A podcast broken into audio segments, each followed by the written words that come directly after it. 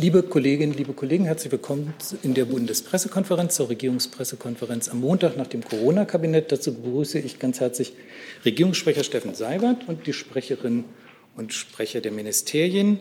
Ähm, bevor wir beginnen, leider eine traurige Nachricht. Unser langjähriges Vorstandsmitglied Helmut Hormann ist leider gestern in Bonn verstorben. Er ist 78 Jahre alt geworden. Hommmann war 53, 53 Jahre Mitglied der Bundespressekonferenz. Von 1969 bis 2004 war er zunächst beim RIAS Berlin, dann beim Deutschlandradio tätig als Korrespondent und zuletzt als stellvertretender Leiter des Studios Bonn. Er war von 1977 bis 2004 im Vorstand der Bundespressekonferenz und dort bis 1996 zuständig für das Pressehaus am Tulpenfeld mit dem dortigen Saal der Bundespressekonferenz den man ja heute leider nur noch in alten Nachrichtensendungen schauen kann.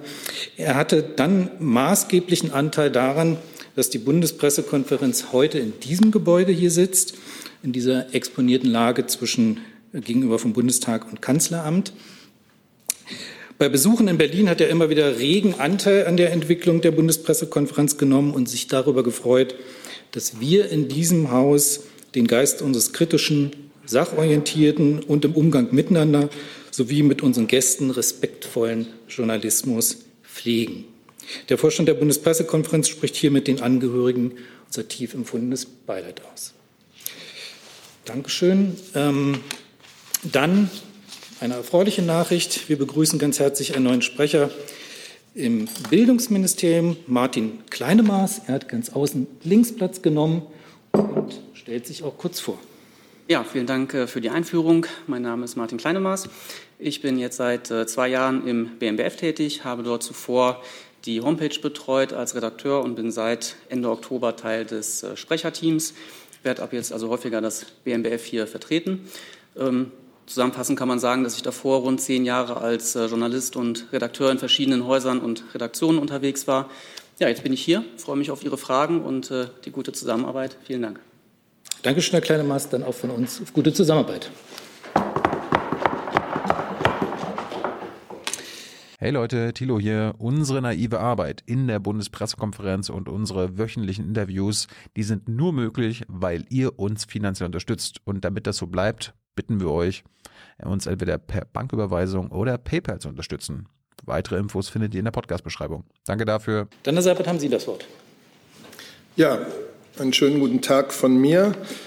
Das Corona-Kabinett hat heute wieder getagt und eine ganze Reihe von Maßnahmen zur Bekämpfung der Pandemie beraten. Grundlage dieser Beratung ist natürlich immer die gemeinsame Analyse der Infektionslage und der pandemischen Entwicklung. Die gute Entwicklung, die uns über längere Zeit täglich sinkende Infektionszahlen beschert hat, ist im Moment vorbei. Ähm, die Zahlen steigen wieder. Der Anteil der gefährlicheren, weil deutlich ansteckenderen Virusmutationen wächst. Die B117-Variante ist jetzt bei einem Anteil von 20 bis 25 Prozent. Neue Zahlen werden wir bald bekommen. Man muss sicher davon ausgehen, dass dieser Anteil noch weiter zunimmt. Der R-Wert, der ja, wie Sie wissen, ausdrückt, wie viele weitere Menschen ein Infizierter statistisch ansteckt, liegt jetzt wieder klar über eins. Wie bei der letzten Beratung zwischen Bund und Ländern beschlossen, ähm, berät die Bundesregierung mit den Ländern darüber, wie unter diesen Rahmenbedingungen ähm, eine vernünftige Öffnungsstrategie aussehen kann. Natürlich ist es auch durch das Vordringen der Mutationen viel komplizierter geworden. Man darf nicht vergessen, die erste Öffnungswelle rollt ja derzeit schon zurzeit mit Schulen in einer Reihe von Ländern, Kitas, aber auch Gartenzentren, Baumärkte und so weiter. Am 1. März kommen dann noch die Friseursalons dazu. Und auch wenn alle ihr Bestes geben, um das hygienisch und in jeder Hinsicht abzusichern, das ist ein erhebliches Mehr an Kontakten ähm, und damit auch an Übertragungsrisiken. Und deswegen müssen wir sehr genau hinschauen, alle zusammen, ob und wie sich das auswirkt. Das Ziel der Bundesregierung ist, was wir aufmachen, das wollen wir dann auch durchhalten. Lockerungen, die man wieder zurücknehmen muss und auf die Schließungen folgen, das kann niemand wollen. Es ist also die Aufgabe, eine schwierige Aufgabe, der sich Bund und Länder stellen, Maß und Mitte auf diesem Weg zu finden. Das ist zunächst einmal die gemeinsame Einschätzung der Lage. Und mit der im Kopf hat das Corona-Kabinett über folgende Themen gesprochen. Es ging zum einen um den digitalen, um einen digitalen Impfnachweis. Sie wissen, das war auch Thema der Videokonferenz des Europäischen Rates Ende Januar. Da wurde vereinbart, in Europa einen interoperablen Standardimpfnachweis für medizinische Zwecke auszuarbeiten. Deutschland unterstützt eine solche gesamteuropäische Lösung und will die entsprechenden Voraussetzungen für einen digitalen Impfnachweis schaffen. Ein zweites Thema waren äh, die sogenannten Antigen-Schnelltests. Ähm, der Stand der Überlegungen dazu wurde beraten. Diese Schnelltests können ja künftig ein Mittel sein, um tagesaktuell Öffnungsschritte abzusichern. Es stellen sich da eine ganze Reihe äh, von wichtigen Fragen. Deswegen ist dieses Thema auch am 3. März auf der Tagesordnung, wenn Bundesregierung und Länder wieder miteinander beraten.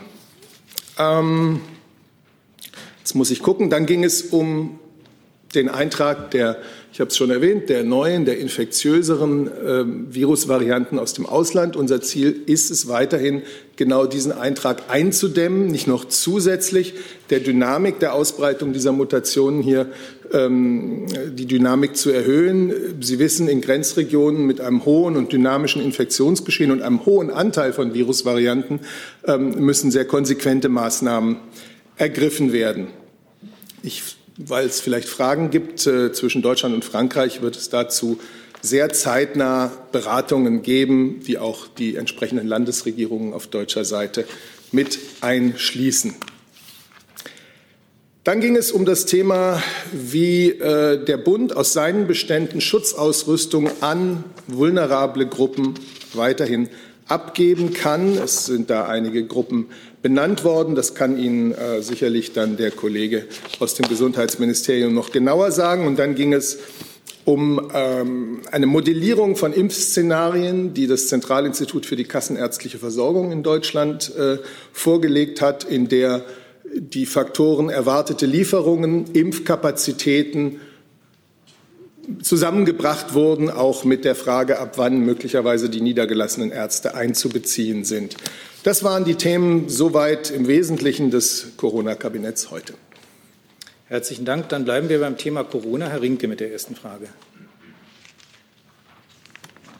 Ja, Herr Sabat, jetzt haben Sie so viele Themen genannt, könnte man vieles nachfragen. Fangen wir an mit äh, der generellen Einschätzung. Sie haben eben ähm, am Anfang davor gewarnt, was wir aufmachen, wollen wir auch halten. Äh, gleichzeitig haben Sie auf die Gefahr der Mutation hingewiesen. Geht Ihnen diese Öffnung, die heute stattgefunden hat mit den Schulen, dann schon zu weit? Also kommt die etwas zu früh, weil man noch keinen Überblick hat, wie sehr sich die Mutationen ausweiten? Nein, das habe ich nicht gesagt und so wollte ich jetzt auch nicht verstanden werden. Es, ist nur, äh, es wird nur gelegentlich außer Acht gelassen bei, den, äh, bei der öffentlichen Diskussion über, über Öffnungsschritte und Öffnungsszenarien, dass wir jetzt eine, eine ziemlich große Zahl von Schritten, die auch Hunderttausende oder Millionen von Menschen betreffen, ähm, gerade ergreifen. Ich glaube, zehn von 16 Bundesländern äh, machen jetzt in diesen Tagen die Schulen und die, die Kitas auf. Ähm, also das muss man einfach im Kopf haben. Und es ist ganz wichtig, dass man sich dann auch ganz genau anschaut, ob und wenn ja, in welchem Umfang das wiederum Veränderungen im Infektionsgeschehen bringt. Und das sind Überlegungen, die Bund und Länder natürlich auch im Kopf haben müssen, ähm, wenn sie jetzt äh, gemeinsam darüber beraten, wie vernünftig weiter vorgegangen werden kann, vernünftig und vorsichtig. Darf ich noch, darf ich noch einmal nachfragen? Ähm, die Bundeskanzlerin hat ja eigentlich gesagt, dass sie sich Öffnungsschritte, da ging es um 35er-Inzidenz, aber Öffnungsschritte eigentlich in einem 14-Tages-Rhythmus vorstellt. Das würde ja heißen, wenn heute die Schulen aufgemacht werden, dass man dann erst 14 Tage später den nächsten Schritt gehen kann. Oder muss man das anders sehen? Na gut, die nächsten Beratungen zwischen Bund und Ländern sind am 3. März. Die Maßnahmen, die äh, bei der letzten äh, Runde zwischen Bund und Ländern beschlossen wurden, sind gültig bis zum wenn mir jetzt einer hilft, sonst muss ich es nachschauen. Bis zum 7. März. So. Und äh, insofern ist es sinnvoll, glaube ich, äh, die Beratungen jetzt gut vorzubereiten. Das wird auf beiden Seiten geschehen und auch gemeinsam. Und dann kann man am 3. März weitersehen. Herr Jung? Also, weil Sie die Mutation angesprochen haben und äh, dass diese auf dem Vormarsch ist, würde mich interessieren, warum die oder wie die Bundesregierung einschätzt, dass die Testkapazitäten äh, nicht nur voll ausgenutzt werden, sondern die Tests äh, jetzt sogar zahlenmäßig zurückgehen. Müsste man als Regierung nicht dafür sorgen, dass so viel getestet wird wie nur möglich? Ja, vielleicht kann das Gesundheitsministerium sich zu dem Punkt äußern. Aber genau da sind wir doch dran.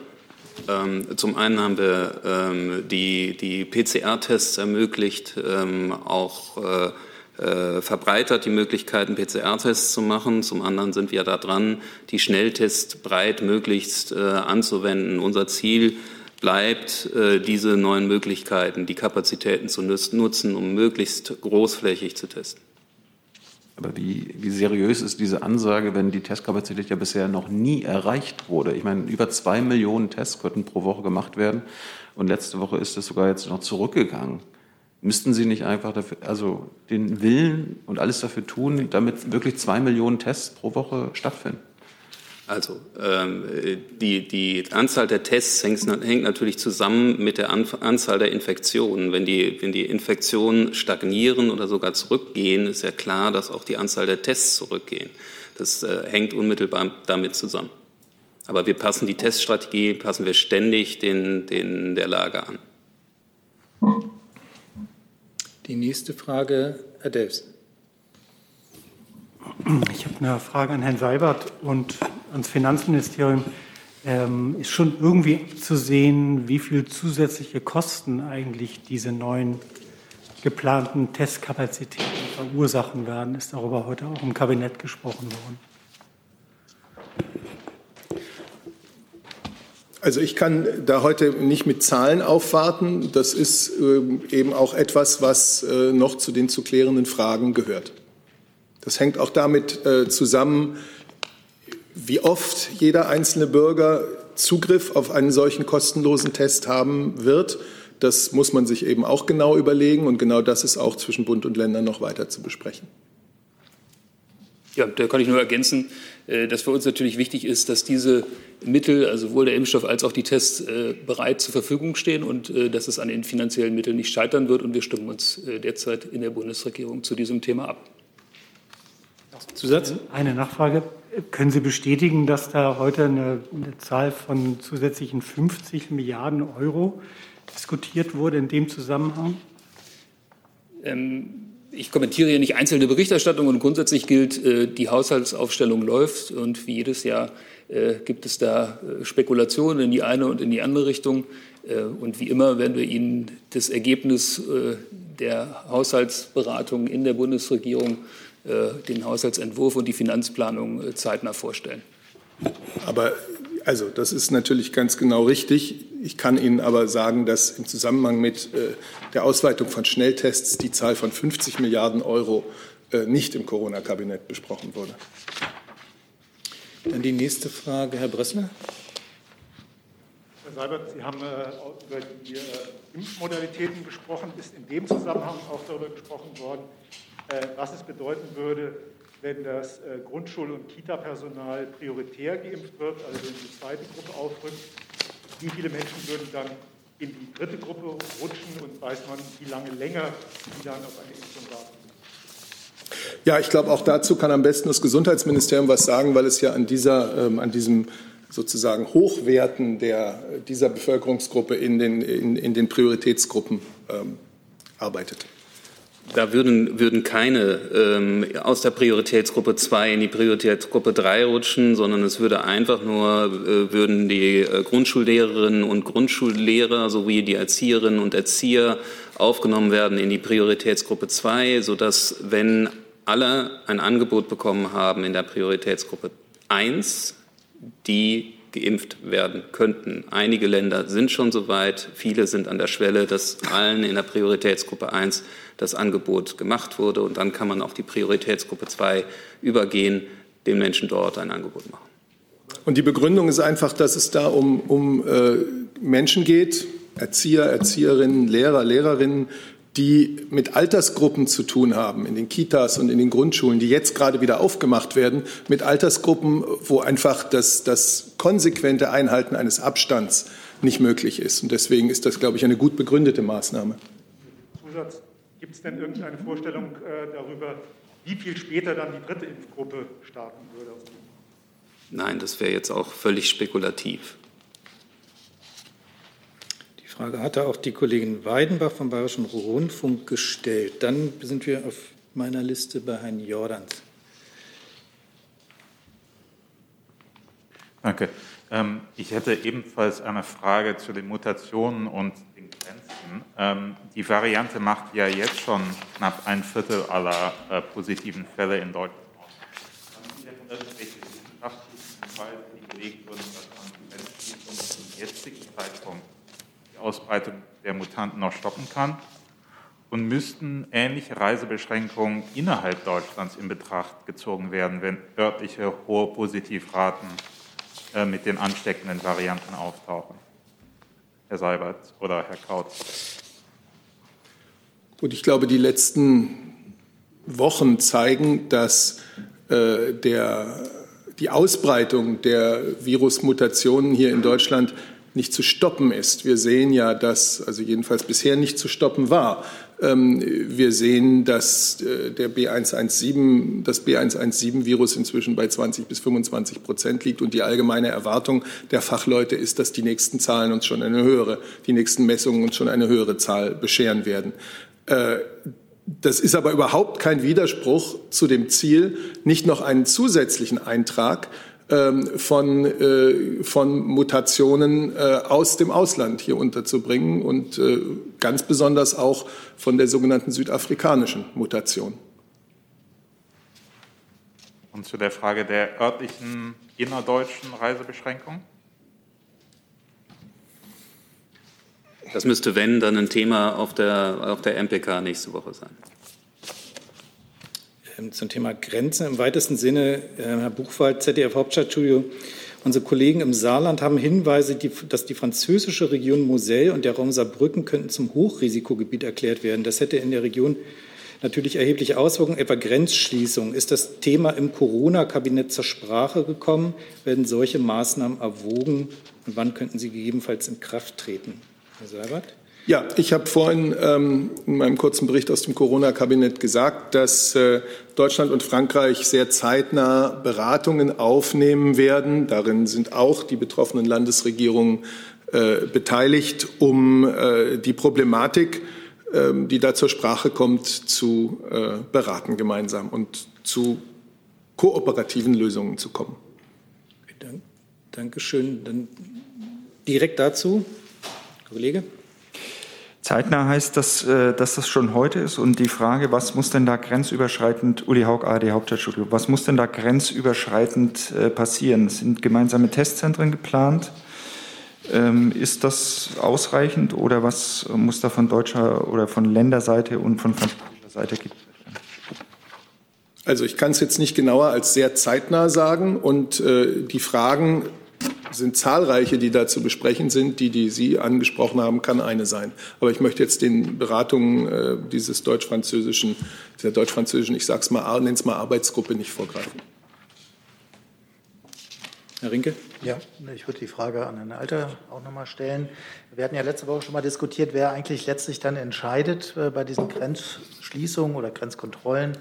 Ähm, sind das die Bundesländer? Also kann das gegen deren Widerstand gemacht werden? Es gibt ja eine kleine äh, Differenz zwischen Frankreich und ähm, Deutschland wegen des Föderalismus hier. Also wenn mit Frankreich geredet wird, wer redet dann maßgeblich auf deutscher Seite mit? Also kann gegen die Bundesländer, die an Frankreich angrenzen, ähm, Grenzkontrollen beschlossen werden? Also ich glaube, man muss die Frage auch noch mal äh, in zwei Bereiche aufteilen, damit man das System versteht. Das eine ist die rein rechtliche Situation, also die gesetzliche Lage. Danach entscheidet ganz formal der Bundesinnenminister über die Wiedereinführung von Grenzkontrollen an den deutschen Grenzen zu Nachbarstaaten. Davon abgesehen gibt es eine äh, rein faktische Situation, nämlich die, dass der Bundesinnenminister sich sowohl innerhalb der Bundesregierung als natürlich auch das BMI mit den betroffenen Bundesländern und mit den äh, Nachbarstaaten, die es betrifft, äh, sehr eng abstimmen, also über die Entscheidungen, die zu treffen sind. Insofern sind das zwei Dinge, die parallel nebeneinander stehen. Wenn eine solche Entscheidung getroffen wird, dann ergeht sie formal rechtlich vom Bundesinnenminister. Und deswegen habe ich ja auch gesagt, dass in diese deutsch-französischen Beratungen, die jetzt sehr bald beginnen, auch die beiden betroffenen Bundesländer Saarland und Rheinland-Pfalz einbezogen sind. Wir wissen, dass äh, in diesen Bundesländern äh, in einer ganz besonders engen Weise gelebt wird mit den, den Freunden auf der französischen Seite und umgekehrt. Und natürlich sind deswegen die Bundesländer in diesen Beratungen dabei. Nochmal dazu? Können Sie denn bestätigen, dass am Donnerstag, wenn wieder Krisen, der Krisenstab tagt, diesmal auch äh, beispielsweise Frankreich, äh, die Schweiz, Luxemburg oder die Wallonie ähm, da per Videoschalte auch beteiligt ist, also dass man eher zu einer grenzübergreifenden Zusammenarbeit kommt?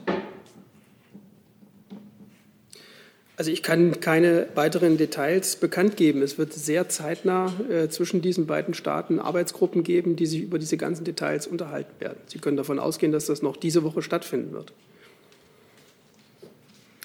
Dann habe ich ähm, immer noch das Thema Corona.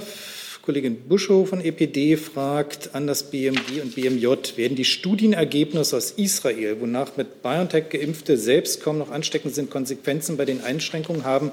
Werden Geimpfte vielleicht jetzt schon von Einschränkungen ausgenommen werden können? Ja, Frage ans BMG, BMJ. Ähm, also bislang kennen wir diese Studien noch nicht. Bislang kennen wir diese Studien nur aus äh, einer Pressekonferenz und einer Pressemitteilung. Ähm, der Minister hat die Daten gestern als ermutigend bezeichnet. Ähnliche Daten gibt es ja auch zum, zum Impfstoff von AstraZeneca. Ähm, das macht einen Unterschied beim Infektionsgeschehen. Und der Minister hat gestern im Bericht aus Berlin dazu gesagt, wenn wir dann ausreichend geimpft haben, dann können wir die Debatte darüber führen, was macht das für den Restaurantbesuch oder den Konzertbesuch. Man muss auch bedenken, dass Israel mit dieser Debatte auch erst begonnen hat, nachdem sie breitflächig dieses Angebot, das Impfangebot gemacht haben.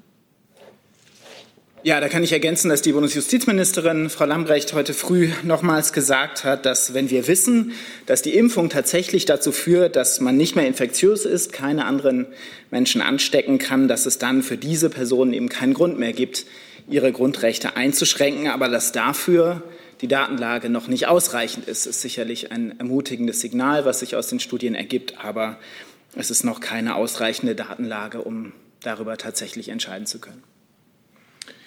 Dankeschön. Dann die nächste Fragestellerin, Frau Dankbar.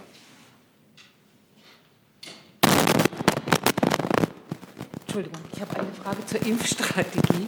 Und zwar hat ja der Bundesgesundheitsminister am Wochenende gesagt, dass es jetzt ganz viel Impfstoff in der nächsten Zeit geben wird. Meine Frage, und dass die Impfzentren ähm, jetzt auch schon bald überlastet sein könnten. Meine Frage ist jetzt, weil ja auch im Corona-Kabinett über die niedergelassenen Ärzte gesprochen wurde, wann wird in den Arztpraxen geimpft und wie sieht das aus, rein logistisch? Wie kriegen die die Impf, äh, Impfdosen? Müssen die die abholen? Wer macht mit? Wie wird das entschieden und wann geht's los? Also das sind eigentlich alles äh, Fragen, die sich erstmal an die Länder äh, hauptsächlich richten.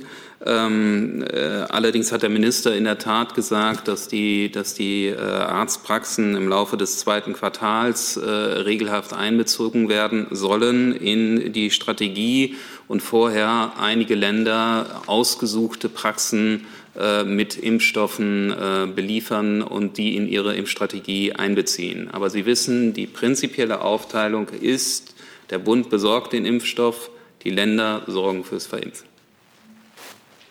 Eine Zusatzfrage dann noch. Die niedergelassenen Ärzte, die ja gerne alle impfen würden, äh, wie man den Eindruck hat, sagen ja, dass das ein ziemliches bürokratisches Monster ist zum Thema Priorisierung dass äh, Atteste ausgestellt werden müssen und so weiter. Wie sieht man das im Bundesgesundheitsministerium oder in der Bundesregierung? Kann es sein, dass sich das dann ab dem zweiten Quartal mit der Priorisierung ohnehin aufweicht, wenn dann in den, ähm, bei den Ärzten geimpft wird? Es kommt ja darauf an, wie viele bis dahin geimpft wurden. Und wenn die Priorisierungsgruppen, die ersten zwei oder vielleicht dann schon auch anfangs die dritte, ähm, ähm, der dritten ein Angebot gemacht wurde, dann wird man sicherlich auch öffnen können. Ähm, allerdings ist ja ein Grund, warum ähm, in der ersten Phase auch in den Impfzentren ähm, das, äh, das Impfangebot gemacht wird und mit mobilen Teams, um diese Priorisierung genau einzuhalten. Ähm, weil das hat nicht unbedingt was mit einem bürokratischen Monster zu tun, sondern das hat halt auch was damit zu tun, dass man es natürlich in einer Arztpraxis sehr viel schwerer durchsetzen kann, so eine Priorisierung durchzuziehen. Dann die nächste Frage, Herr Jessen. Jetzt. Äh, Herr Seibert, treffen Meldungen zu, dass die Verschiebung der Schnelltestpläne auch im Kontext stehen mit einer Aufforderung oder Erwartung an den Bundesgesundheitsminister, mit den Herstellern noch einmal in Preisverhandlungen zu treten? Ich habe gesagt, dass das ein wichtiges Thema heute im Corona-Kabinett war, dass es äh, einige Fragen noch zu klären gibt. Vor allem muss darüber auch mit den Ländern gesprochen werden. Und äh, deswegen äh, gehen wir jetzt und geht das Bundesgesundheitsministerium natürlich mit seinen Vorbereitungen so voran, dass man das am 3. März mit den Ländern auch fundiert besprechen kann. Das war eigentlich, ich habe eine konkrete Frage gestellt. ja, ich kann Ihnen aber keine genaueren Auskünfte in diesem Fall über die Beratungen des, des, des Corona-Kabinetts geben. Gut, dann eine Nachfrage an oder zweite Frage an Herrn Kautz. Ähm, ist es möglich, dass mit der Schnelltestkampagne ein Paradoxon insofern entsteht, dass Menschen nach den Schnelltests auf anschließende PCR-Tests verzichten, äh, weil sie sich ja sicher fühlen? dass man dadurch aber in Wahrheit den Überblick über das Pandemiegeschehen verlieren könnte, äh, weil eben die Schnelltests doch eine, einen höheren Unsicherheitsfaktor haben. Ich glaube, diese Frage haben Sie auch schon äh, letzten Freitag gestellt, wenn ich das richtig äh, in Erinnerung habe. Aber die wurde, wurde erörtert letzten Freitag. Es ist so, dass ähm, äh, die klare Empfehlung ist, äh, bei einem positiven Schnelltest einen sichereren PCR-Test zu machen. Genauso wie wir auch äh, kommunizieren äh, werden und müssen, dass ein negativer Schnelltest nicht äh, der Freibrief ist, sich irgendwie zu verhalten, sondern man muss dann weiterhin auch die Abstandsregeln einhalten, die Hygieneregeln einhalten, alles das, was Sie kennen. Ich glaube, man muss zwei Dinge wirklich immer im Kopf haben, wenn man äh, über den Einsatz von Schnelltests spricht. Das eine ist, dass der Schnelltest eine Aussagekraft für den Tag, für einen Tag hat. Und das andere ist, dass, wenn es ein positives Ergebnis beim Schnelltest gibt, dieses nachgeprüft, überprüft werden muss durch einen PCR-Test. Die Frage bezog sich ähm, ja darauf, ob nicht durch negative Tests eine, ein falsches trügerisches Sicherheitsgefühl entstehen könnte, das bei positiv nachgetestet werden muss mit PCR, wissen, glaube ich, auch die meisten Menschen. Aber sehen Sie ein Risiko, wenn negativer Test Menschen in Sicherheit wiegt äh, und man dadurch eben Überblick über das Pandemiegeschehen verliert? Klar sehen wir das Risiko, deswegen ist ja die klare Empfehlung zu sagen, das muss äh, mit einem PCR-Test nachgeprüft werden und äh, bestätigt oder falsifiziert werden. Ich habe direkt dazu, Herr Rinke, dann Ja, auch zu den Schnelltests. Äh, Herr Kautz, könnten Sie mal sagen, wie viele Schnelltests Ihrer Informationen nach überhaupt zur Verfügung stehen? Also es gibt ja noch ein zweites mögliches Paradoxum, dass mit Blick auf den 1.1. und dann die Kostenübernahme, die kommt, mittlerweile weniger Schnelltests abgerufen werden, weil zum Beispiel Firmen, die bisher Mitarbeiter getestet haben, ähm, jetzt äh, so lange warten, äh, bis sie diese Dienstleistung dann kostenlos vom Staat bekommen können. Haben Sie dazu Informationen und haben Sie Informationen, wie viele Schnelltests eigentlich im Moment verfügbar sind? Ähm, ich kann Ihnen eigentlich nur die Zahlen sagen, die wir schon kommuniziert haben, wie viele Schnelltests wir insgesamt ähm, äh, gesichert haben für dieses Jahr. Äh, 500 Millionen Schnelltests äh, national und über europäische Beschaff Beschaffungswege nochmal 300 Millionen Schnelltests. Also es gibt keinen Mangel an Schnelltests.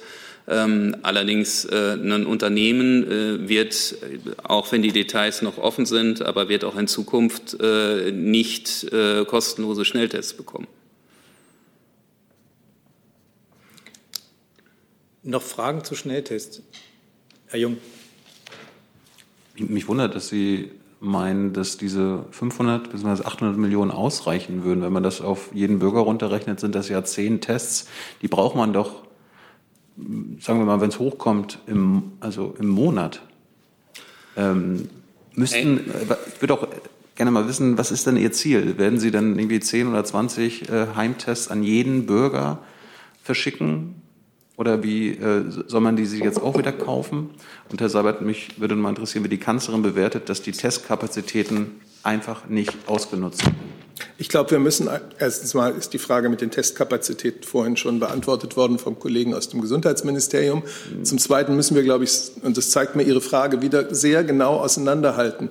Wir haben jetzt die ganze Zeit über die Schnelltests gesprochen. Sie sprechen jetzt wiederum über Selbsttests. Das ist etwas anderes. Und ich habe gesagt, dass in der Diskussion des Corona-Kabinetts zum Thema Schnelltests ähm, auch die Frage ähm, natürlich eine Rolle spielt und zu klären sein wird, ähm, wie viele davon jeder Bürger, jede Bürgerin äh, in einem bestimmten Zeitraum äh, kostenlos nutzen kann. Aber ich, ich, wollte ja von der Kanzlerin oder von Ihnen jetzt wissen, wie die Kanzlerin bewertet, dass die Testkapazitäten nicht ausgenutzt werden. Herr Kautz meinte, das ist ja, äh, weil die Infektionen zurückgehen, wird auch weniger getestet. Das könnte ja auch eine für viele komische Haltung sein. Äh, eigentlich müsste ja angesichts der Mutation alles getan werden, äh, dass so viel wie möglich getestet wird. Und die Kanzlerin hat ja auch Angst vor der Mutation. Darum würde mich von Ihnen interessieren, wie die Kanzlerin bewertet, dass die Testkapazitäten nicht ausgenutzt werden. Ja, ich habe aber zum Thema Testkapazitäten jetzt dem BMG nichts hinzuzufügen.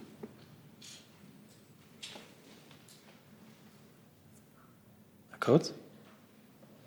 Ich habe das schon gesagt, was zu sagen ist zu dem Thema, glaube ich. Dann bleiben wir gerade bei den Schnelltests, wenn es dazu noch Fragen gibt. Das sehe ich nicht. Dann habe ich zwei Fragen ähm, online. Zum Thema SORMAS. Arno Fricke, Ärztezeitung, fragt die Kontaktverfolgung mit SORMAS. Die Gesundheitsämter führen SORMAS jetzt ja wohl nicht bis Ende Februar ein. Wie reagiert das BMG? Und Johannes Kuhn vom Deutschlandfunk fragt dazu. Viele Gesundheitsämter argumentieren, dass sie vorerst mit der eigenen Kontaktverfolgungsmodulen der eigenen Behördensoftware arbeiten, weil die SOMAS-Schnittstellen weiterhin fehlen. Wie bewertet das BMG dieses Argument? Dafür, dafür gibt es einen klaren Beschluss der, der Ministerpräsidentenkonferenz mit ähm, der Bundesregierung, SORMAS einzuführen. Äh, wir sind bestrebt, dass äh, das möglichst flächendeckend, möglichst zu 100 Prozent äh, genutzt wird, von jedem Gesundheitsamt genutzt wird, um äh, sich besser auch äh, austauschen zu können, Informationen austauschen zu können ähm, dieser Einwand, dass man sagt, wir, ähm, äh, wir haben ein eigenes System, äh, diesen nehmen wir ernst, ähm, das können wir auch verstehen, trotzdem, ähm, um eine, eine, einen flächendeckenden Informationsfluss hinzubekommen, ist es besser, wenn SORMAS entsprechend eingesetzt wird. So SORMAS? Ja, kurz, äh, kurze Nachfrage. Einige Länder oder Gesundheitsämter lehnen das ja mit der Begründung ab, dass ihre eigenen Systeme leistungsfähiger seien als SORMAS. Deswegen hätte ich ganz gerne gewusst, gibt es in den Gesprächen mit äh, den Gesundheitsämtern und Ländern denn Nachentwicklungen bei SORMAS, damit auch diese Gesundheitsämter überzeugt werden können? Das ist mir nicht bekannt. Weitere Fragen zu SORMAS? Dann Herr Reitschuster mit der nächsten Frage. Ja, Herr Seibert, Sie haben gerade gesagt, Sprechen Sie ein bisschen ins Mikro. Danke. Herr Seibert. Entschuldigung. Herr Seibert, ja, jetzt sind wir soweit. Sie haben gerade gesagt, es gibt eine nicht erfreuliche Entwicklung. Die Zahlen steigen wieder. Ich habe jetzt gegoogelt, laut Robert Koch Institut in den vergangenen Tagen ein Rückgang der positiven Tests. Vielleicht können Sie erklären, was ich da nicht verstehe. Danke. Also, die Zahlen steigen. Äh, wir waren bereits bei einer Inzidenz, ich muss es jetzt aus dem Kopf sagen, von irgendwas wie 56. Jetzt sind wir bei über 60. Äh, wir hatten davor einen wirklich ganz beständigen Trend runter in der äh, Inzidenz. Jetzt ist eben das nicht nur gestoppt, sondern es geht auch wieder rauf. Und äh, der, der, der, der, die Zunahme der wirklich ja deutlich ansteckenderen ähm, Mutationen des Virus jetzt bei 25, 20 bis 25 Prozent bei dem Virus B117. Ähm, diese Zunahme lässt vermuten, dass äh, sich das noch fortsetzt. Und genau das müssen wir im Kopf haben, wenn wir über die nächsten Schritte nachdenken. Zusatz? Und das Sinken in den vergangenen Tagen, sehen Sie das als ein positives Zeichen, das Hoffnung macht? Ja, ich sehe zunächst einmal, dass eine über doch längere Zeit sehr positive Entwicklung mit täglich sinkender nationaler Inzidenz erst einmal zum Halt gekommen ist und ins Gegenteil sich verkehrt hat, nämlich wieder leicht steigende nationale Inzidenz. Das sehe ich. Gleichzeitig nehmen wir natürlich auch viele andere Dinge wahr. Wir nehmen äh, wahr, und das habe ich vorhin deswegen erwähnt, dass der R-Wert, der aussagt, wie viele Menschen steckt ein Infizierter statistisch gesehen an, der lag eine Zeit lang bei 0,8, 0,83, 0,85. Der liegt jetzt klar über 1. Das ist keine gute Entwicklung. Eine gute Entwicklung haben wir derzeit noch äh, in der, im Rückgang der belegten in, äh, Intensivbetten für Corona-Patienten. Das ist eine sehr gute Entwicklung. Aber die drückt natürlich immer einen älteren Stand aus. Denn bis jemand dann äh, zur Intensivpflege in ein äh, Krankenhaus muss mit Corona, ähm, da liegt seine, seine ursprüngliche Ansteckung schon ziemlich lange zurück. Dann habe ich Herrn Brössler noch mal. Wo sind wir denn da? Hier. Das gehört eigentlich zur Grenze. Ja. Also wenn ich darf, würde ich es ganz kurz noch mal nachschieben. Äh, vorhin... Jetzt. Das, das klingt so, was Sie vorhin sagten, dass äh, das Verfahren jetzt äh, bei der zu erwartenden Grenzschließung äh, Frankreich ganz ein anderes ist als im Falle Tschechiens und Österreichs. Ist das so? Äh, wird mit Frankreich da deutlich mehr gesprochen? Äh, und wenn ja, warum? Also ich denke, der Sprecher des Innenministeriums hat hier immer wieder ausgeführt, dass wir ja auch mit anderen Nachbarn natürlich äh, kooperativ versuchen vorzugehen, dass wir, dass wir Maßnahmen beraten. Und äh, das ist jetzt nicht nur mit Frankreich der Fall. Dann Herr Kollege. Äh, Herr Seibert, eine Frage zu den existierenden Grenzkontrollen an den Grenzen zu Österreich und Tschechien. Die sind ja bis zum 24. Februar befristet. Werden die denn verlängert? Herr Alter, vielleicht.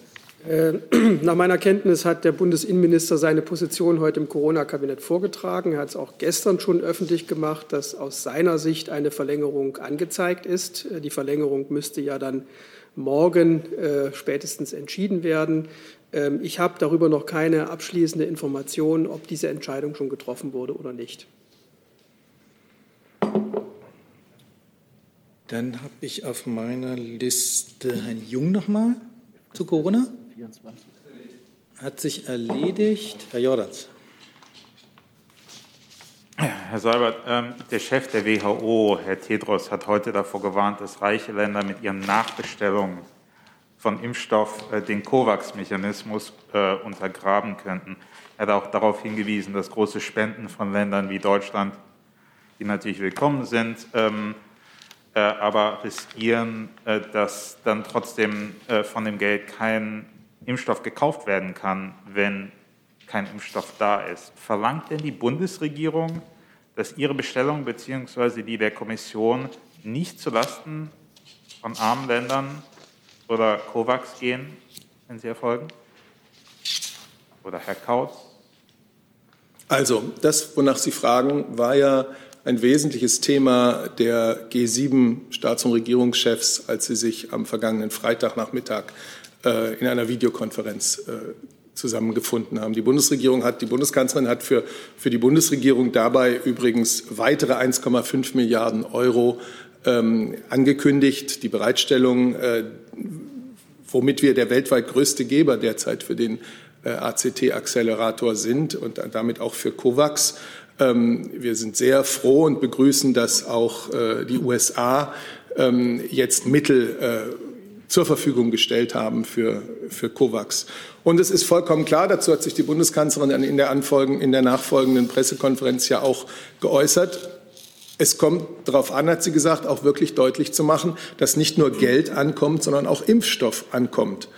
Ähm, und deswegen ist es gut, dass äh, es inzwischen äh, Vereinbarungen zwischen COVAX und, ähm, ich suche gerade mal den Teil aus der Pressekonferenz heraus, Vereinbarungen zwischen COVAX und, äh, und ähm, afrikanischen Ländern gibt. Und auch die Frage, ob die genannten Länder, also die G7-Länder, die europäischen Länder insgesamt zu einem bestimmten Zeitpunkt einen, äh, einen Anteil äh, ihrer Dosen an zum Beispiel Afrika, Afrika stand besonders im, im Mittelpunkt der Überlegungen, abgeben und dafür möglicherweise äh, an anderer Stelle mehr bekommen. Ähm, auch das wird dann zu diskutieren sein. Ich kann vielleicht noch anfügen, dass ähm, COVAX schon Anfang Februar seinen Verteilungsplan für die erste Jahreshälfte vorgestellt hatte. Und danach kriegen 145 Länder, darunter 92 Entwicklungsländer, 338 Millionen Impfdosen. Die Impfung soll so schnell es geht beginnen und es gibt auch schon Gespräche und Vorverträge mit der Firma Novavax über mehr als eine Milliarde Impfdosen. Das heißt, das, was Herr Seibert beschrieben hat, dass dort Verträge geschlossen werden, ähm, ist mit einem Plan unterlegt seitens COVAX und ähm, beginnt und soll eben so unterstützt von uns, so gut es geht, ähm, laufen.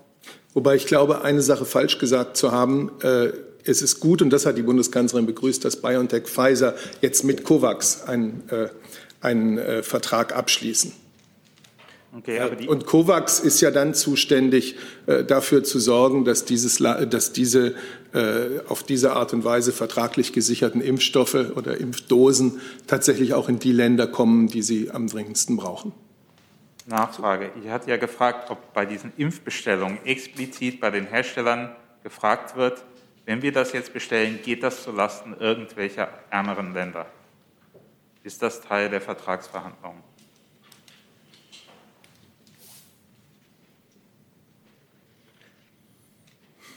Das müsste, glaube ich, die Europäische Union sagen, die für die Vertragsverhandlungen ähm, auch zuständig ist für uns alle.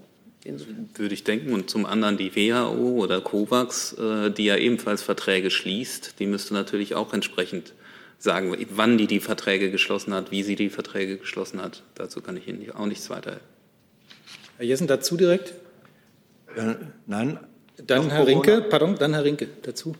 Ja, nochmal eine Nachfrage an Herrn Seibert. Die Kanzlerin hat ja letzten Freitag auch gesagt, dass in der Bundesregierung geprüft werde, ob man neben dem Geld, was man zur Verfügung stellt, eben auch direkt äh, einen Teil der eigenen Impfdosen abgibt. Macron hatte einmal vier bis fünf Prozent vorgeschlagen, dann zum anderen 13 Millionen Dosen für die ähm, Afrikanische Union, um dort die Gesundheitsmitarbeiter impfen zu lassen.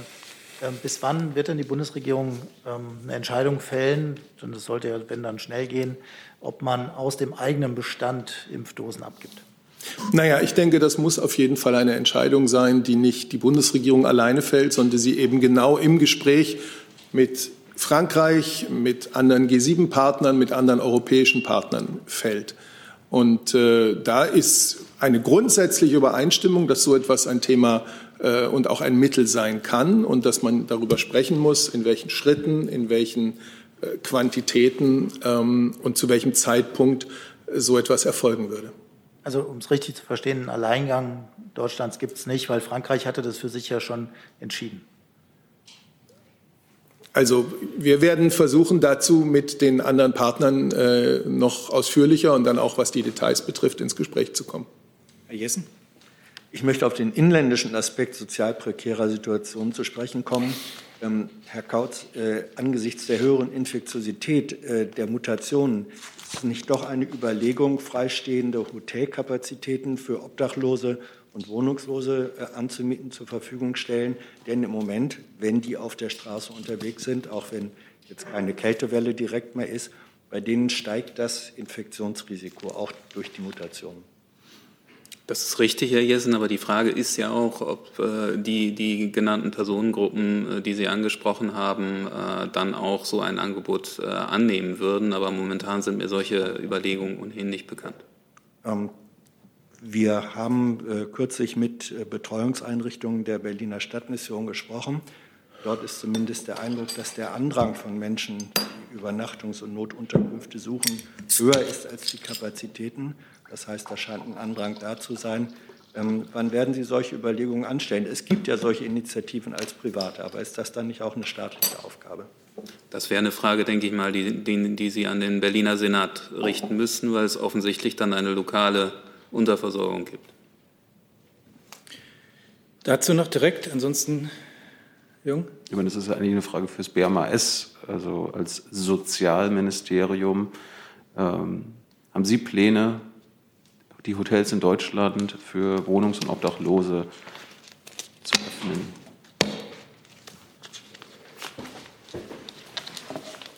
Wenn ja, wie sehen die aus?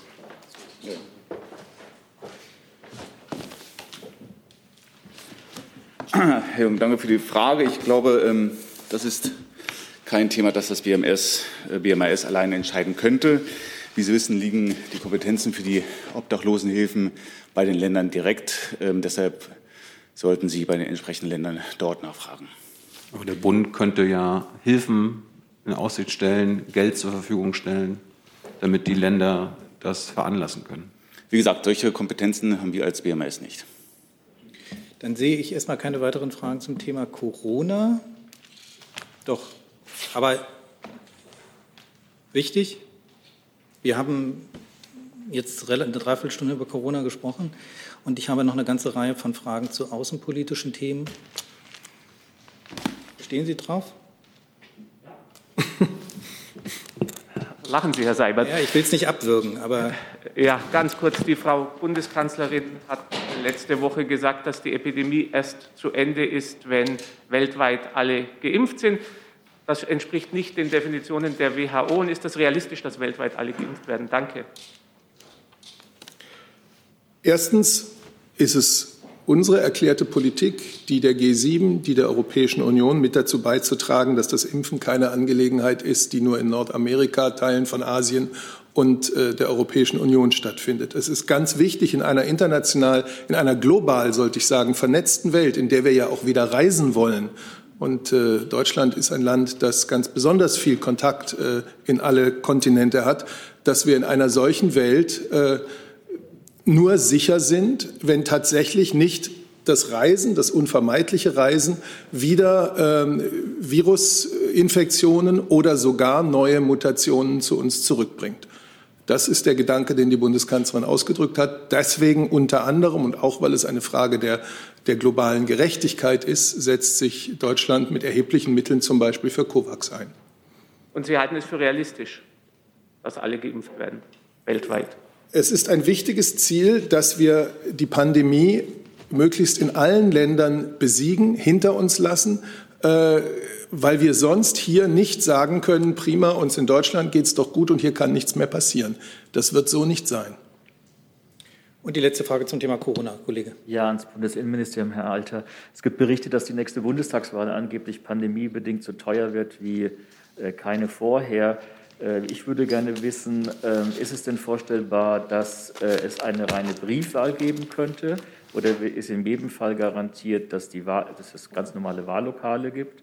Was würde die Pandemie bedeuten für die Stimmenauszählung bzw. für die Zahl der eingesetzten Wahlhelfer?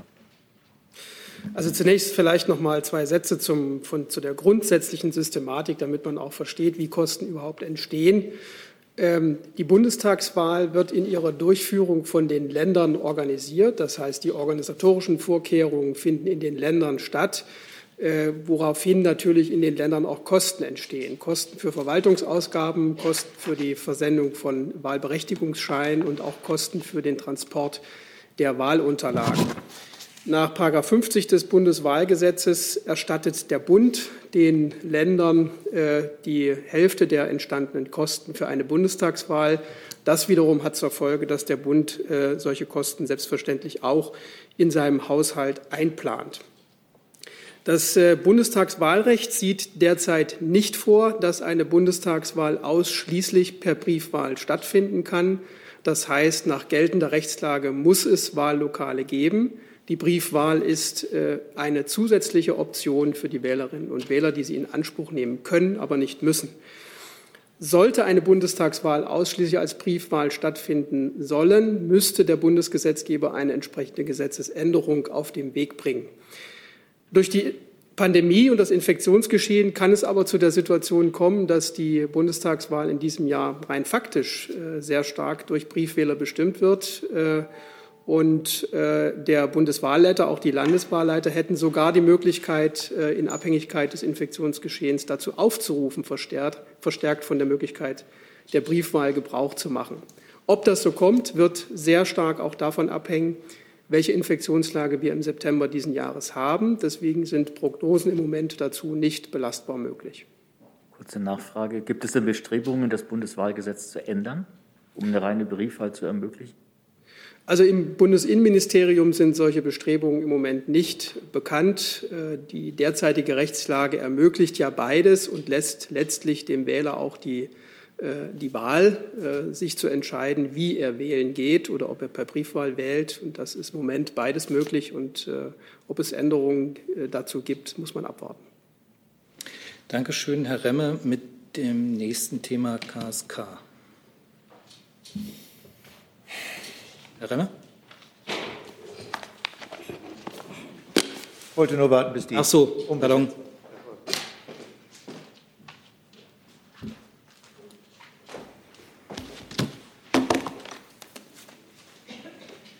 Herr Kollatz, ich wüsste äh, gerne und hoffe, Sie können uns auf den Stand bringen, ähm, wie das Ministerium über die Vorwürfe denkt hinsichtlich der Munitionsamnestie in der, äh, im KSK. Sie kennen äh, die Berichterstattung und die Vorwürfe. Insbesondere interessiert mich die Frage, was das Ministerium und auch die Ministerin von den Vorgängen im vergangenen Jahr wann wusste. Ja, Herr Remmel, vielen Dank. Sie beziehen sich ja auf die Berichterstattung vom Wochenende, die am Freitag schon eingesetzt hat und sich auch heute Morgen fortgesetzt hat. Da wird ja auch schon über Konsequenzen spekuliert. Ähm, Sie werden das ahnen. Ich kann mich an diesen Spekulationen von hier aus natürlich nicht ähm, ähm, beteiligen. Ich kann Ihnen aber sagen, und das wird vielleicht auch noch mal wichtig sein, den Prozess hier zu verdeutlichen, wie es jetzt weitergeht. Ähm, Im Moment finden Sachstandsermittlungen noch im Auftrag der Ministerin im deutschen Heer statt. Dort liegt auch noch derzeit ähm, die Erhebung der Daten. Es laufen Sachverhaltserklärungen auch, zum Teil unter Heranziehung von persönlichen Stellungnahmen der verschiedenen Verantwortlichen aller Ebenen und Zuständigkeiten. Und auf Basis dessen wird der Inspekteur des Heeres, auch diese Zeitlinie ist, denke ich, bekannt, ähm, dann bis Ende der nächsten Woche der Ministerin einen Bericht zum Munitionssachverhalt im KSK vorlegen. Ähm, auch das ist gemäß Plan. diese Ergebnisse die dann eben für die nächste Sitzungswoche vorgesehen sind, werden dann auch dem Parlament nächste Woche zur Kenntnis gegeben und dann unmittelbar danach auch der Öffentlichkeit. Und die Zeitlinien zeigen Ihnen auch schon, dass zumindest der Munitionssachverhalt kurz vor ähm, der abschließenden Klärung steht. Ähm, aber sagen können wir erst etwas dazu, wenn tatsächlich alle äh, Ermittlungsergebnisse abgeschlossen sind. Ich hatte es wiederholt oder ich hatte es gesagt und möchte das wiederholen. Derzeit laufen noch Sachverhaltsfeststellungen unter Heranziehung persönlicher Stellungnahmen auch. Und danach ähm, ist es möglich, den Summenstrich drunter zu ziehen, zumindest für den Anteil der Munition. Ich erinnere auch noch daran, dass es weitergeht danach. Wir befinden uns ja im großen Zusammenhang ähm, des Rechtsextremismus bei den Untersuchungen zum KSK. Und ähm, da ist ein zweiter Zwischenbericht vorgesehen, ähm, der dann eben für Ende März weiterhin geplant ist. Auch hier die gleiche Reihenfolge. Das wird dann zunächst im Parlament zur Kenntnis gegeben und dann auch der Öffentlichkeit. Und ich denke, wenn Sie die Maßnahmen, die wir bisher getroffen haben zum KSK, auch rekapitulieren, ähm, bleibt da ähm, zumindest ähm, bei allen, die ich auch bisher gesprochen habe und mir Fragen gestellt haben, nicht äh, der Eindruck, dass hier nicht entschlossen gehandelt wird. Aber eben auch auf Basis der nötigen Sorgfältigkeit die Ermittlungen geführt werden und dann, auch wenn es soweit ist, auch aufgrund der Komplexität des Geschehens erst dann ähm, über Konsequenzen gesprochen werden kann. Zusatz? Ja, jetzt bezogen sich meine Fragen überhaupt nicht auf den Ermittlungsstand, sondern auf Dinge, die Sie ja alleine für sich im Ministerium klären können. Und ich denke, seit Freitagabend war ausreichend Zeit. Meine Frage war, was wusste die Ministerin von der, wusste sie von der Amnestieaktion? Und die gleiche Frage, die, glaube ich, auch im Ministerium allein zu klären ist, als äh, der Generalinspekteur seinen Zwischenbericht zum Thema KSK vor einigen Monaten lieferte, wäre meine Frage, wusste er seinerzeit, als er über Unterbestände und ungeklärte Fragen hinsichtlich der Munition äh, sprach, von dieser Amnestieaktion? Und wenn ich eine Frage hinterher schieben darf, sind diese Amnestieaktionen für diejenigen, die nun etwas äh, weiter fernab stehen von der Bundeswehr, sich mit den Dingen nicht so auskennen, äh, gang und gäbe in einer Einheit wie dem KSK? Also was ich zur Berichterstattung sagen kann, habe ich gesagt. Ähm, es handelt sich um Berichterstattung zur Rückgabe von Munition im KSK und über die Reihenfolge der Schritte, ähm, wann, wie, wer Berichte vorlegen muss, die dann auch fundiert eine Empfehlung, eine Bewertung seitens der Stellen im Ministerium zulassen, ähm, habe ich Ihnen auch dargestellt. Darüber hinaus äh, beteilige ich mich hier nicht an Spekulationen. Herr Jung. Ich habe immer noch nicht verstanden, ob Ihr Ministerium und die Ministerin von einem Amnestieangebot gewusst hat. Ähm, ob es sich um eine Amnestie gehandelt hat, kann ich hier ja überhaupt noch nicht bestätigen. Ich kann Ihnen bestätigen, dass es Berichte zur Rücknahme von Munition im KSK gegeben hat. Das haben wir schon lange bestätigt. Die Bewertung, ähm, auch disziplinarrechtlich wie auch immer, muss auf einer sauberen Grundlage und einer abschließenden Bewertung entstehen. Und ähm, die liegt noch nicht vor. Es gibt ja, äh, es gab ja zwei Ultimaten. Einmal im Frühjahr letzten Jahres und dann äh, bis Oktober letzten Jahres. Und da ging es beim zweiten Ultimatum um die Abgabe von weiterem sicherheitsempfindlichem Material in Sachen äh, Munition. Zu dem Zeitpunkt im Herbst war die Ermittlungsarbeit ja schon Chefinnen-Sache, also äh, Sache ihrer Ministerin. Dementsprechend wäre es jetzt ja komisch, entweder wusste sie nichts von diesem Amnestieangebot oder, weil es ja Chefin-Sache war, war das ihr Angebot.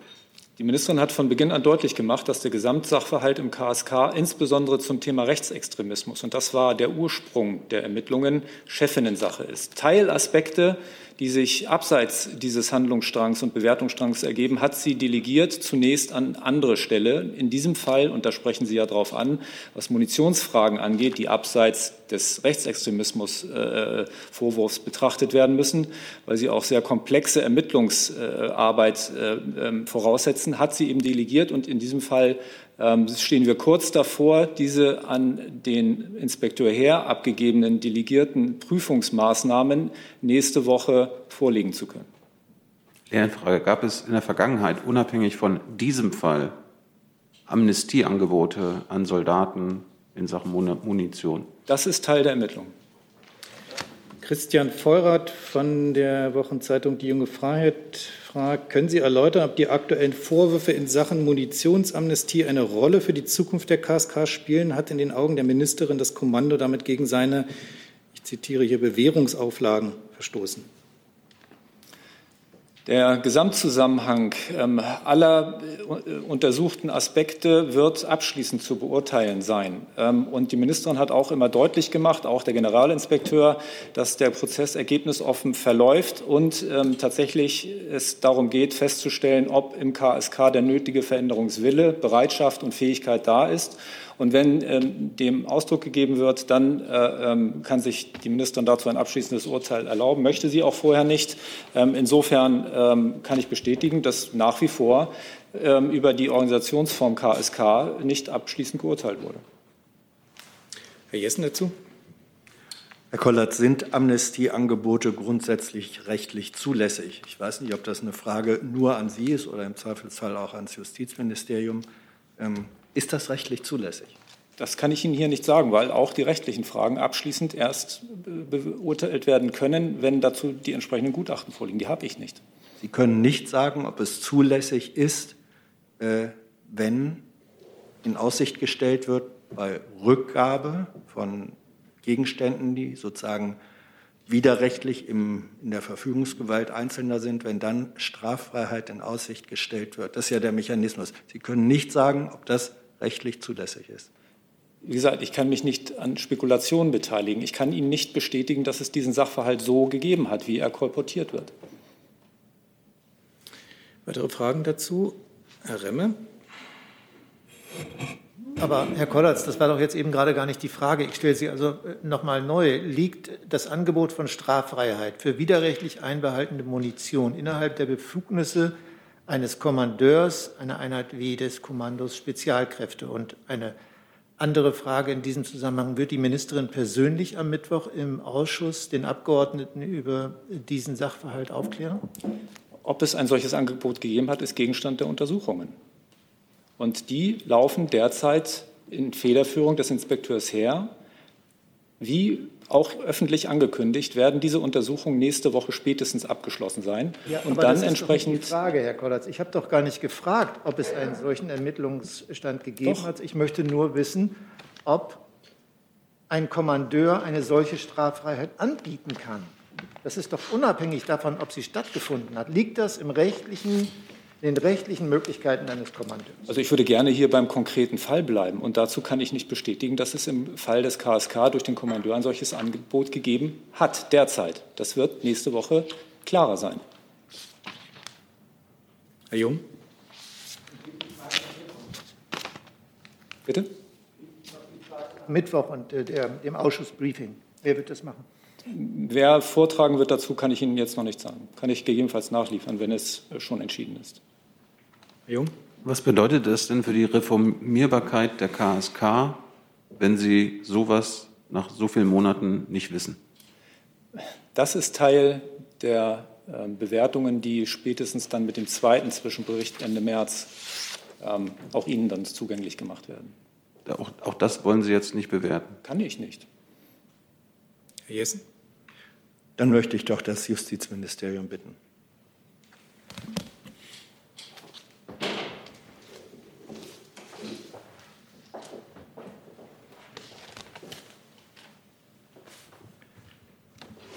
Liegt es rechtlich gesehen in der Befugnis von äh, Einsatzleitern oder Führern, Offizieren der Bundeswehr, Amnestieangebote zu machen? Das kann ich Ihnen nicht sagen, Herr Jessen. Ich kann da Herrn Kollatz nichts hinzufügen. Wenn das eine disziplinarrechtliche Frage ist und es um Disziplinarmaßnahmen ginge, dann wäre das allein Sache des, der Bundeswehr oder des Verteidigungsministeriums, ähm, aus meiner Sicht. Und äh, wenn es um strafrechtliche Maßnahmen ginge, wäre das allein Sache der Justiz. Und insofern könnte ich mich auch dann dazu nicht äußern. Das Justizministerium kann nicht sagen, ob äh, diese Menschen die Befugnis haben, Amnestieangebote zu machen. Können Sie das gegebenenfalls nachreichen? Wie gesagt, aus meiner Sicht kann das äh, allein eine, eine disziplinarrechtliche äh, Sache innerhalb der Bundeswehr sein. Und äh, dazu könnte höchstens Herr Kollatz äh, was nachreichen, aber ich habe ihm da nichts hinzuzufügen. Herr Kollert? Nein, ich bleibe bei meinen Worten. Habe ich noch vielleicht?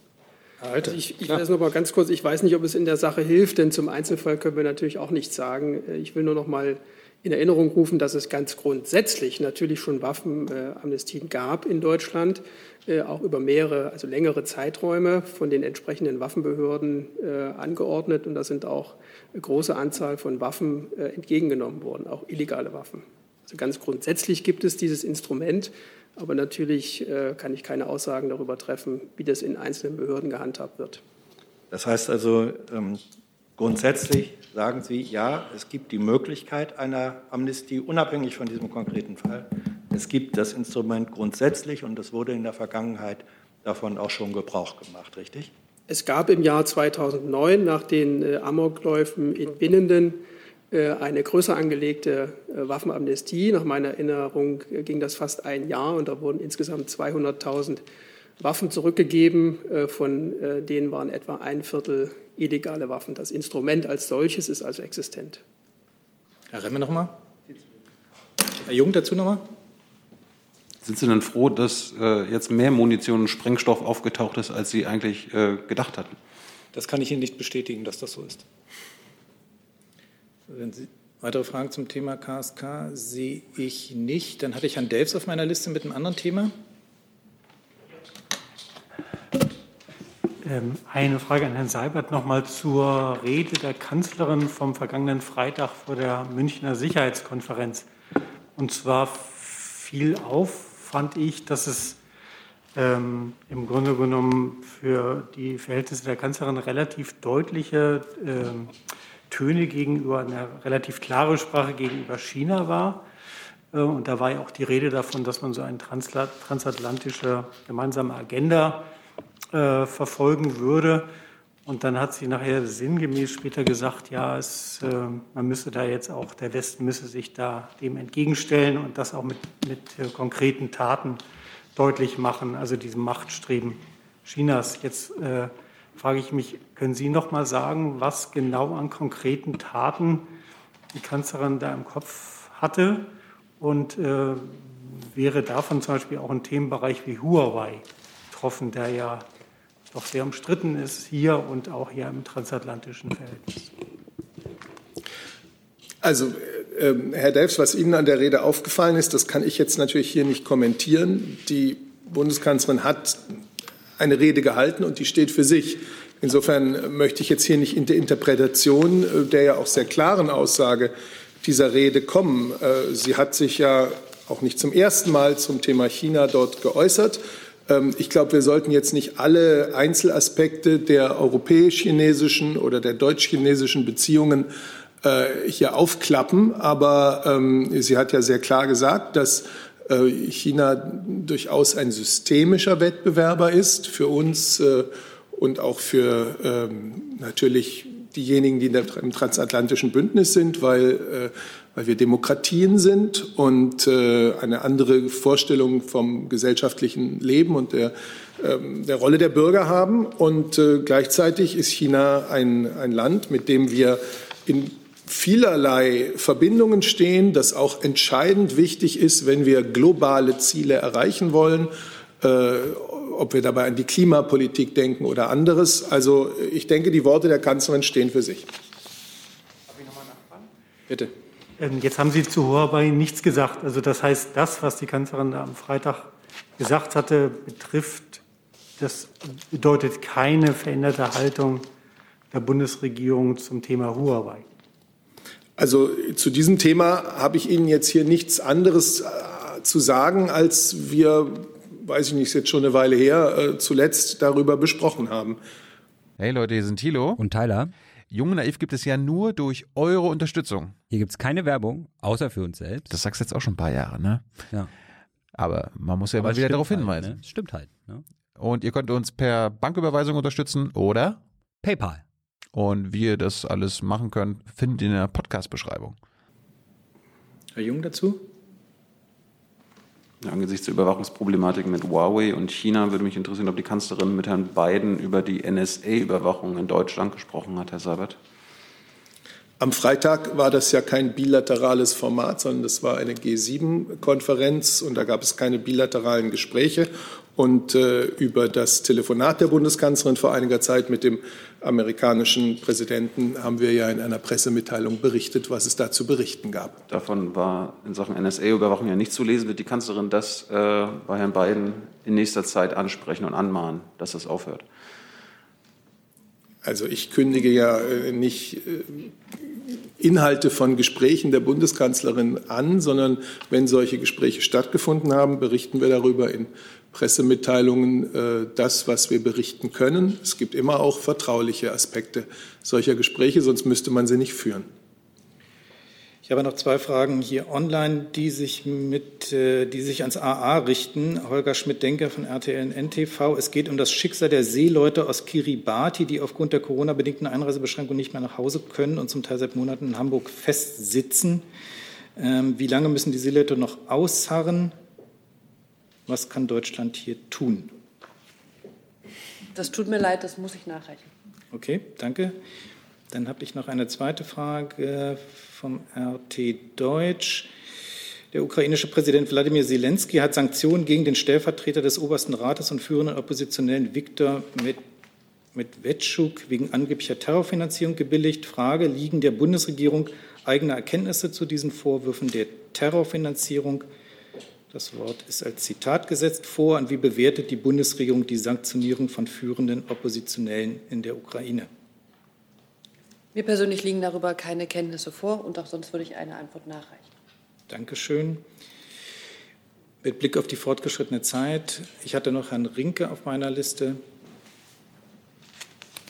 Bitte. Das ist eine Frage eigentlich ans Landwirtschaftsministerium, was glaube ich nicht vertreten ist, aber ähm, vielleicht aber zuhört. Aber genau, zuhört. zuhört. Vielleicht einfach schnell.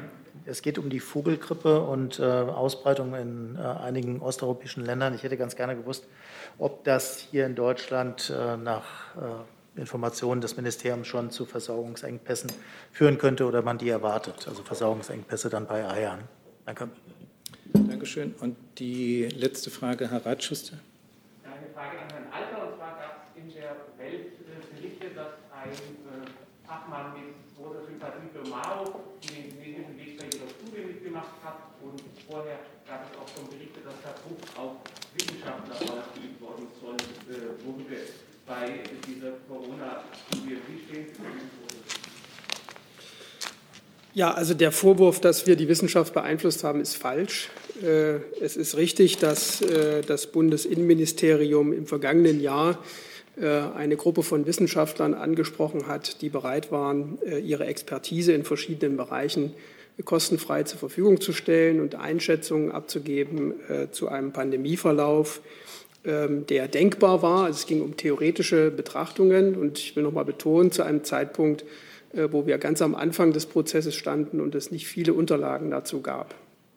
Ähm, in diesem Zusammenhang wurden vier äh, Wissenschaftler konkret angesprochen, die wiederum ihrerseits ein äh, Kompetenzteam zusammengestellt haben, äh, auf das auch das Bundesinnenministerium keinen Einfluss hatte. Und wir haben sozusagen das, ähm, den Interessengegenstand verdeutlicht und dann haben diese beteiligten Wissenschaftler ein Papier vorgelegt, das wir dann für unsere internen Zwecke verwendet haben.